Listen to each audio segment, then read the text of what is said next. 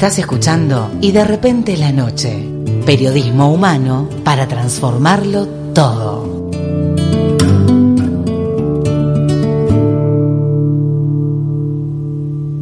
Es el amor. Tendré que ocultarme o que huir. Crece en los muros de su cárcel como en un sueño atroz. La hermosa máscara ha cambiado, pero como siempre, es la única. ¿De qué me servirán mis talismanes?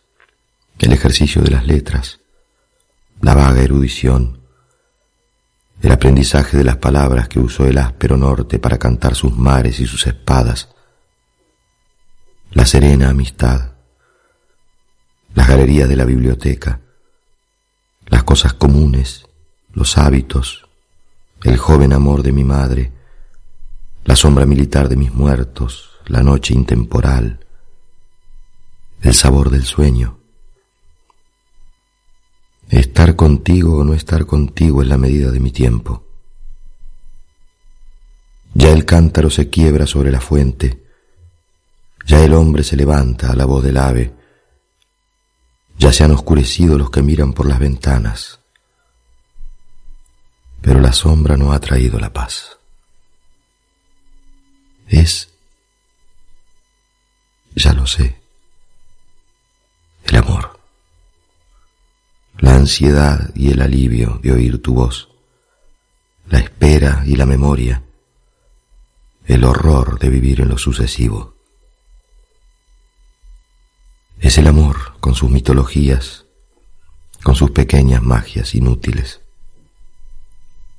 Hay una esquina por la que no me atrevo a pasar.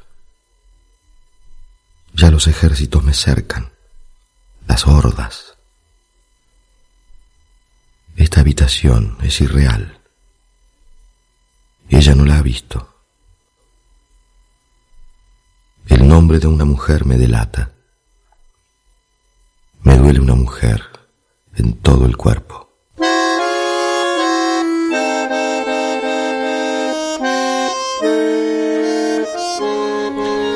Bueno, esto que estábamos escuchando es El amenazado el texto de Jorge Luis Borges en la voz de Oscar Martínez y da pie para esta, esta parte del programa en donde vamos a hablar de libros, vamos a hablar de, de todo lo que tiene que ver también eh, en parte con la vida de Jorge Luis Borges en relación a lo que sucedió en estas horas, que es el fallecimiento de María Kodama, eh, su mujer, su esposa, quien fue escritora, traductora, profesora de literatura argentina y también una custodia de la obra de Jorge Luis Borges. Por eso, eh, en relación a todo lo que tiene que ver eh, con este suceso, con este hecho, la pregunta fue un poco ver eh, qué implicancias tiene la muerte de María Kodama, quien estuvo por tantos años al lado de Jorge Luis Borges, en relación al legado de este eh, admirado escritor. Y para eso hablamos con Marisol Alonso, eh, quien junto a Vivian Dragma son codirectoras del Festival Borges, eh, docentes, escritoras, y también vamos a hablar con Rosana Pitia de la Librería del Ateneo, con quien nos gusta hablar de libros, de obras, de lo que pasa en el ámbito literario. Pero en relación puntualmente a la vida de Borges, a lo que significó María Kodama en la vida de Borges, a ese vínculo que fue duramente cuestionado, a, todo lo que sucedía en relación a ellos y también a lo que sucede a partir del fallecimiento de quien, como decíamos, era la custodia legal de la obra de Borges, hablamos con Marisol Alonso y escuchemos qué es lo que nos comentaba al respecto. Bueno, buenas tardes a todos, ¿no? Em, respecto a, qué rol tuvo Kodama en, la vida de, Borges, escritor, creo que, primero hay que hablar de, la experiencia del Borges hombre, ¿no? porque el escritor se alimenta de, eso, de las experiencias de vida de, la persona que es. Y, me parece que, en el caso de, Kodama uno muchas veces se olvida que que ella fue la mujer de la que Borges se enamoró y la que él eligió. Y, creo que para Borges siempre fue un tema fundamental y aparece muchísimo en su obra el, hecho de sentirse querido, de sentirse amado, ¿no? Y que esto pudo encontrar alguien que correspondiera a su amor en, la figura de María Kodama. Eh, me parece que, que fue un amor muy singular, pero que en el fondo todo siempre el amor es singular y que, con ella encontró una, compañera, em, no solo una compañera, digamos, para compartir la vida, sino alguien con quien también compartía la literatura, ¿no? Creo que, visto desde afuera eh, se ve como, una experiencia del amor para Borges eh, muy, muy completa y muy importante en al menos en los lugares donde él tenía puestos sus, intereses, ¿no?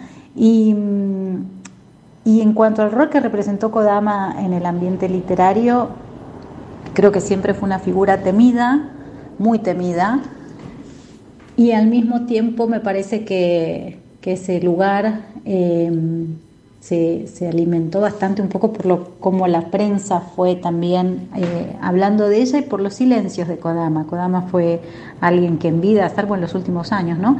Pero durante muchísimo tiempo no tenía contacto con la prensa y, me parece que esos silencios agigantaron un poco su figura.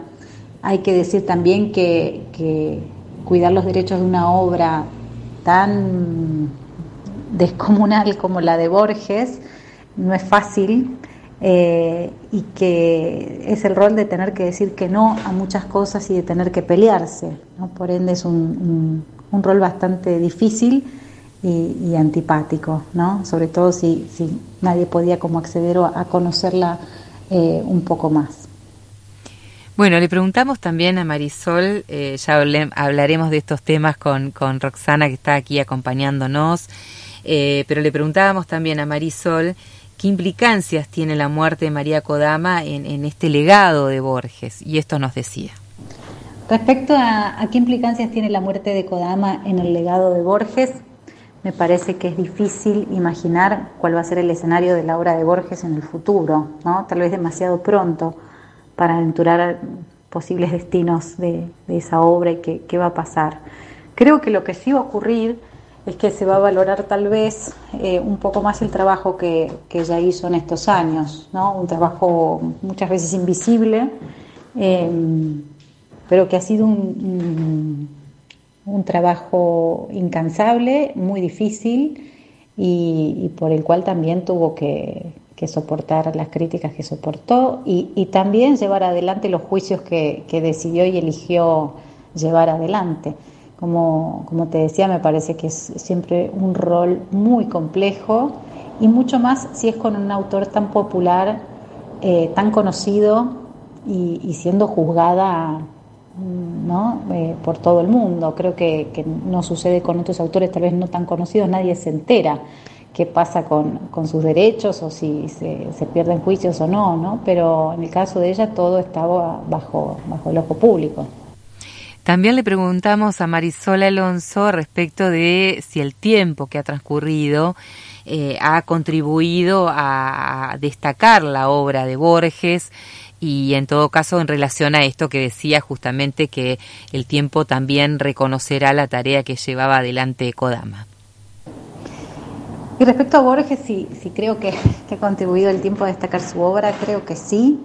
Me parece que, que la obra de Borges era muy vanguardista para su época, igualmente eh, fue valorado eh, por sus, contemporáneos, ¿no? pero me parece que es una obra muy posmoderna, muy, muy audaz, eh, y me parece que, que, esa mezcla de géneros que él tenía, tanto de géneros narrativos como de formas literarias, me parece que, son mejor leídas y apreciadas hoy en día tal vez que en su momento.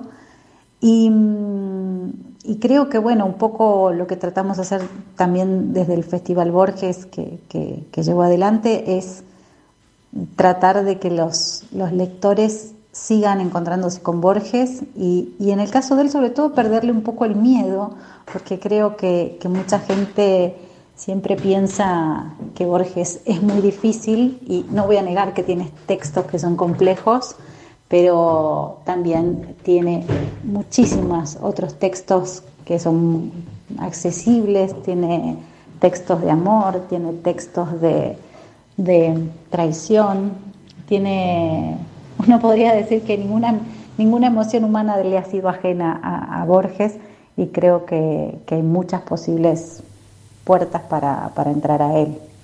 Bueno, y una última a modo de eh, anécdota de algo que le tocó vivir a Marisol Alonso que nos compartía en relación a ese vínculo también con María Kodama. Y también lo que quería contar es, eh, digamos que mi experiencia personal ya que tuve la suerte de conocerla a, María, María Kodama. Eh, hace unos años atrás estuve trabajando en una bienal que, se hizo junto a, la República Checa, que fue la Bienal Borges Kafka, y tuvimos que armar la programación para, para esas jornadas y, bueno, nos sentamos con ella a conversar eh, cómo sería esta, esta programación. Yo cuando fui tenía un, eh, poco de, digamos, había escuchado muchas cosas sobre ella y demás y me encontré con una persona amabilísima, cálida y muy abierta a escuchar las propuestas que había para, esa programación, ¿no? Eh, nada que ver con la imagen que, uno tiene de, Kodama en general, o tenía de Kodama. Em, fue súper accesible en todo y años después em, me contacté eh, con ella nuevamente para, para contarle que estaba junto a mi socia Vivian Dragna con la idea de llevar adelante eh, un festival dedicado a Borges. Em, y, también tuvo el gesto de, decirnos que, sí, que vayamos adelante, que le vayamos contando la programación, pero me pareció un gesto de una enorme generosidad y, bueno, la verdad que yo me quedo con el recuerdo de una persona sumamente amable y, generosa, en mi caso. Eh, así que, bueno, quería sumar esa pequeña anécdota también. Bueno, ahí escuchábamos a Marisol Alonso, agradecerle por, por su disposición para compartir eh, todo esto y decíamos, una figura que realmente ha generado todo tipo de polémicas, tanto Borges como también Kodama. Roxana, ¿cómo estás? Un gusto tenerte hoy aquí. Bueno, muchas gracias por la invitación, la verdad también un gusto para mí. Eh, Borges para, para los libreros es como es una figura difícil, no es un autor vendido, lamentablemente. Yo, en lo personal, creo que los cuentos de Borges son maravillosos. No soy una gran lectora de Borges, pero me parece que lo que decía Maricel es, es totalmente cierto. Hay que empezar por los cuentos y uno se maravilla y no hay que tenerle miedo para nada. Sí, para nosotros María Kodama es todo un personaje. para los libreros me reía cuando ella lo decía porque nosotros percibimos siempre una persona, como dijo, no sé si dijiste vos, dijo ella, muy celosa de, del, universo Borges. Eh, una custodia, ¿no? Sí, una, custodia celosa. Exactamente. Eh, la verdad que nuestra experiencia cuando muere algún gran escritor, como fue el caso de Bolaños o como fue el caso de Fontana Rosa, es que vemos eh, todo eh, clase de, de, peleas familiares que no sucedió en este caso. En María Kodama en ese sentido fue la única, digamos. realmente, viéndola a la distancia, la antipatía que le tenemos, por decirlo de alguna manera, no está para nada fundamentada los demás, eh, las demás experiencias no han sido tan buenas. Me parece que ella realmente ha hecho un muy buen trabajo. Sí, incluso pensábamos, eh, pensaba, digo, en relación a, a, también poner en reconocimiento el tema de los derechos de autor, porque digo, ni más ni menos que esa fue su tarea, ¿no? Después de muerto. Eh, inclusive ya después de muerto, eh, ella editó algunas cosas. Recuerdo haber ido a alguna presentación donde ella nos, no, eh, por ejemplo, con el grupo Penguin, nos hicieron un cóctel con ella y presentó un libro de tango de, de las letras de tango y del tango y Borges que todavía lo debemos de tener en la librería. Hay unas cosas bellísimas también en, en los canales de YouTube donde están testimonios de él, una famosa entrevista que hizo hace muchísimos años atrás Antonio Carrizo a Borges, digo, hay materiales muy interesantes para, para explotar aquí en la radio, ya vamos a compartir algo, algo también de, en la voz de Borges. Pero decías eh, bueno, las librerías se nutren de esos vínculos también, ¿no? Y a veces es complicado cuando hay figuras que son tan, tan celosas, ¿no? De, de, de, esta tarea, como decías eh, en el caso de Kodama. Que bueno, engrandecido también un poco ese, esa, esa imagen y ese mito, por, por decirlo de alguna manera, con su propio silencio. Yo creo que sí, que ella alimentó todo esta, e, e, este universo alrededor de ella, de que como que todo le tenemos miedo y, y, es como una persona inalcanzable. Mm, un poco jugó un poco con eso, me parece que sí. Bueno, hay tantos grandes autores, ¿no? De todos los tiempos, de, de antes, de ahora. Eh, si tuvieras que, destacar, sobre todo teniendo en cuenta qué es lo que, lo que se más sale o, lo más requerido, por decirlo de alguna manera, en, en tu librería lo más requerido no siempre es lo mejor, según yo. No, no soy quien para juzgar qué, lee cada uno. Eh, hay muy tenemos para empezar tenemos excelentes escritores escritoras argentinos es increíble ahora y antes sí, sí. es increíble la la, no te alcanza la, vida para podemos, poder leerlos. podemos hablar un año entero de autores y autoras argentinas impresionantes no, quiero decir además que todas las recomendaciones paso habitualmente por la librería.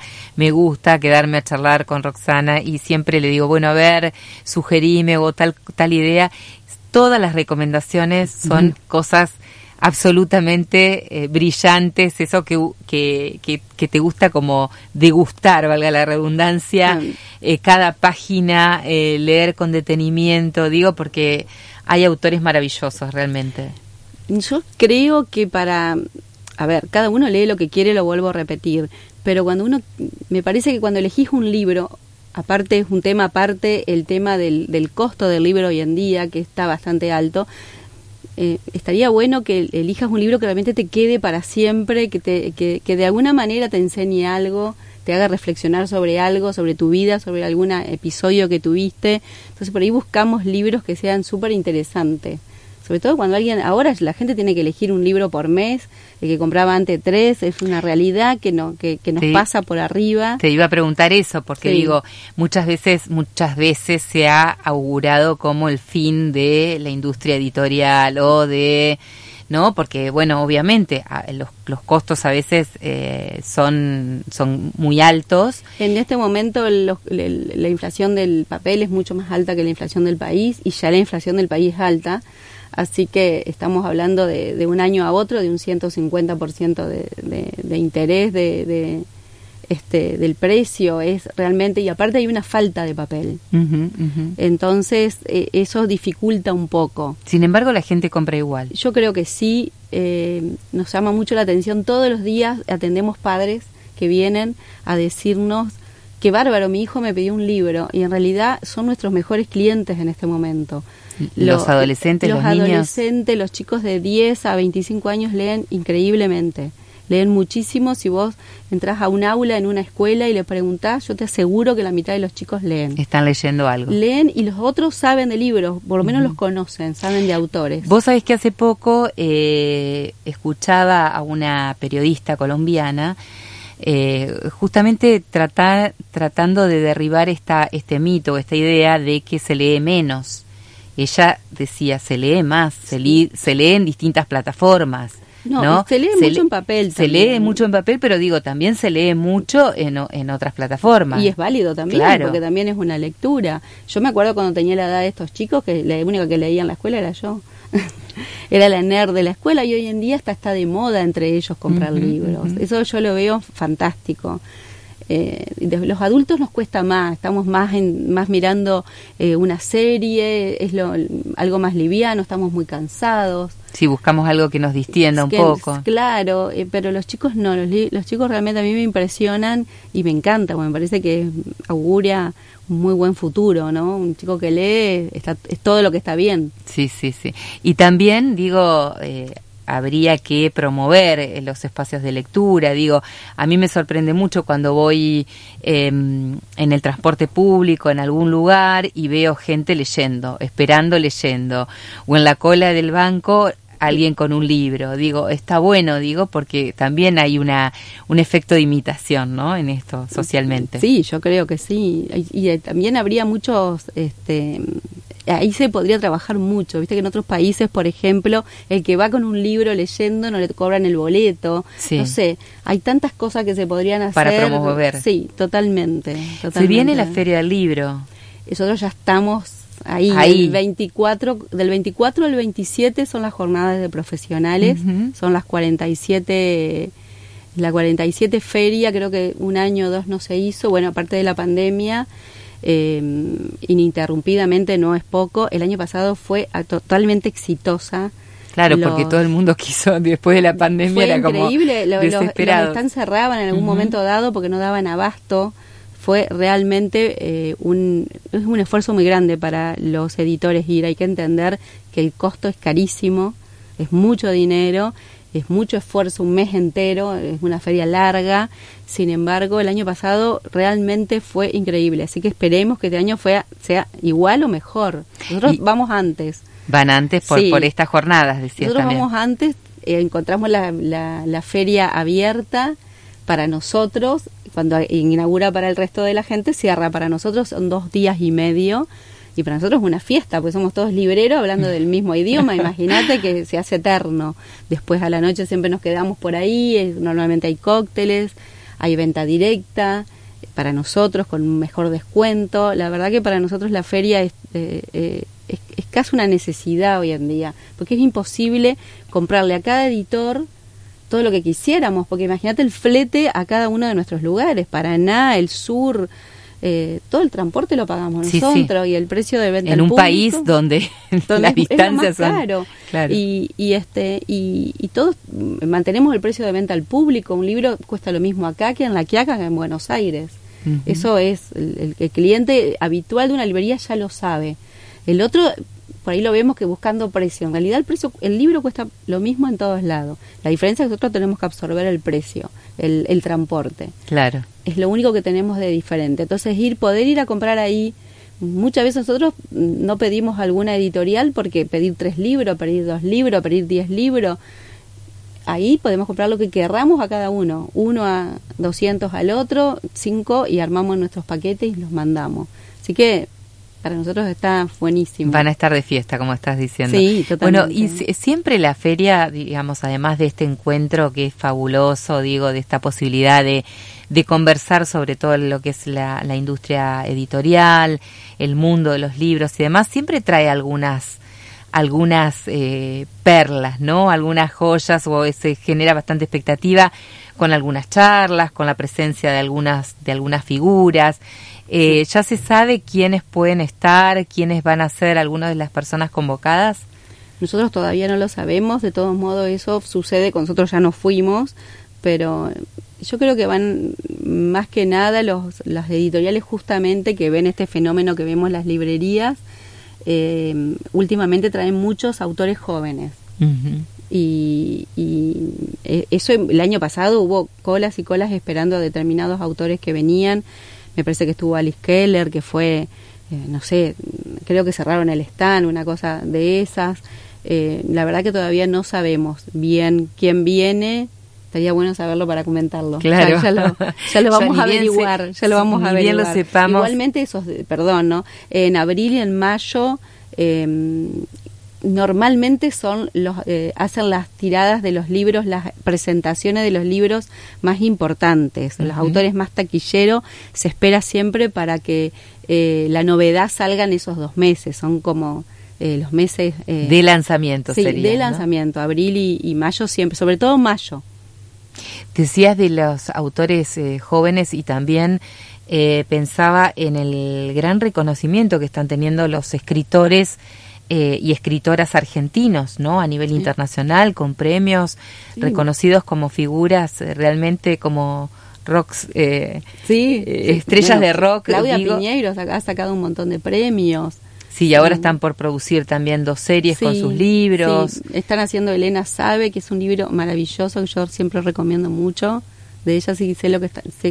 hoy salió, llegó la novedad de Dolores Reyes, que es todo un personaje también. Eh, no sé, hay muy buenas escritores, la verdad que es imposible nombrarlos a todos. También decíamos de Samantha Schweblin, que hace muy poco ha, tenido, ha recibido un premio que creo que el otro eh, escritor argentino que había recibido ese premio era Cortázar, ¿no? Entonces digo, estas figuras que, que están siendo muy reconocidas, la literatura argentina es muy reconocida. Es que realmente tenemos muy buenos escritores. Realmente, hay que, no, no hay que tenerle miedo. No, no, aparte es como un hábito que se agarra, empezás a leer y ya no querés parar, ¿no? Por ahí los clientes no, no, nos gusta recomendarle y cuando se animan y ven que lo que les recomendamos está bueno, ahí, ahí, ahí enganchamos la empatía y, y, después sí nos hacen más caso. Bueno, ya vendrás aquí a visitarnos nuevamente con algún listado de libros y, y por qué nos vas a ir recomendando porque te queremos mm, presente este año eh, en Y de repente la noche. Esta charla que solemos tener eh, cuando voy hasta la librería, que la podamos compartir también con las personas que, que nos escuchan y, y de pronto encontrar un nuevo autor, una nueva autora, un nuevo libro con temáticas de distinta índole. Así que esa es la invitación para este año, Roxana. Bueno, muchas gracias. Eh, por ahí uno se pone nervioso cuando está en vivo. No, viste que esto es como una charla de café, nos falta el mate nada más. Ya lo traeremos para la próxima. ¿eh? Bueno, muchas gracias por la invitación y sí, por supuesto, cuando vos quieras. Bueno, estábamos conversando con Roxana Pitia de la librería del Ateneo y para ir cerrando este bloque especial que hemos hecho en donde hablamos de libros, hablamos de Borges, nos vamos a ir justamente escuchando la voz de Borges y la interpretación en su propia voz de Jacinto Chiclana, luego de su voz la interpretación de Nelly Omar de ese mismo tema. Despidiéndonos así y agradeciéndoles por la compañía, agradeciendo a Fabi Frigo que está en las redes sociales, eh, también a Santiago Dal Soto que está en la coordinación general y en la operación técnica y por supuesto a lo largo de toda la semana ustedes pueden eh, volver a escuchar las entrevistas, compartir contenidos que vamos produciendo en nuestros eh, espacios en las redes sociales, en Twitter, en Instagram, en Facebook, también en la plataforma de Spotify y también en nuestra página de internet y de repente la noche.com.ar. Nos reencontramos la próxima semana. Muchísimas gracias. Que alguien dejó caer el nombre de un tal Jacinto Chiclana. Algo se dijo también de una esquina y de un cuchillo. Los años nos dejan ver el entrevero y el brillo ¿Quién sabe por qué razón me anda buscando ese nombre? Me gustaría saber cómo habrá sido aquel hombre. Alto lo veo y cabal, con el alma comedida, capaz de no alzar la voz y de jugarse la vida. Nadie con paso más firme habrá pisado la tierra, nadie habrá habido como él en el amor y en la guerra. Sobre la huerta y el patio, las torres de Valvanera y aquella muerte casual en una esquina cualquiera. No veo los rasgos, veo, bajo el farol amarillo, el choque de hombres o sombras y esa víbora, el cuchillo. ¿Acaso en aquel momento en que le entraba la herida, pensó que un varón le cuadra no demorar la partida? Solo Dios puede saber la laya fiel de aquel hombre. Señores, yo estoy cantando lo que se cifra en el nombre. Entre las cosas hay una de la que no se arrepiente nadie en la tierra. Esa cosa es haber sido valiente.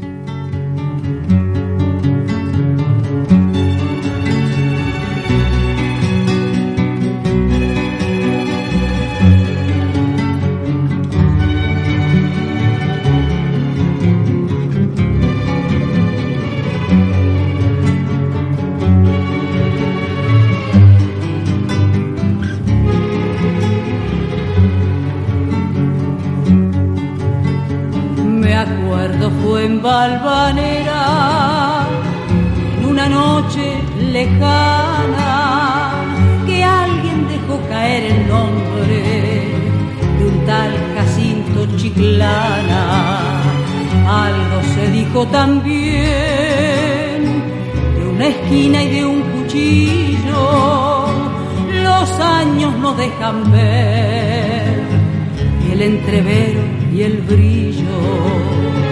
¿Quién sabe por qué razón me anda buscando ese nombre? Me gustaría saber cómo habrá sido aquel hombre.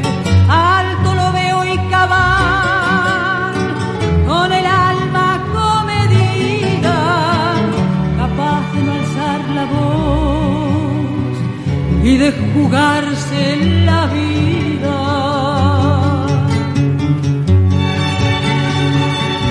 Nadie con paso más firme habrá pisado la tierra Nadie habrá habido como él en el amor y en la guerra. Sobre la huerta y el patio, las torres de Valvanera y aquella muerte casual en una esquina cualquiera. Solo Dios puede saber la laya fiel de aquel hombre Señores, yo estoy cantando lo que se cifra en el nombre. Siempre el coraje es mejor, la esperanza nunca es vana. Esta milonga.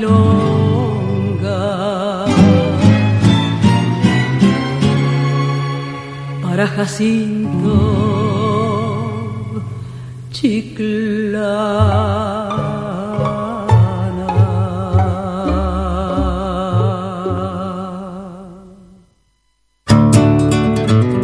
Comprender la complejidad de nuestro tiempo, la diversidad, llegar más allá, transformar las condiciones, ser libres y de repente la noche. Periodismo humano.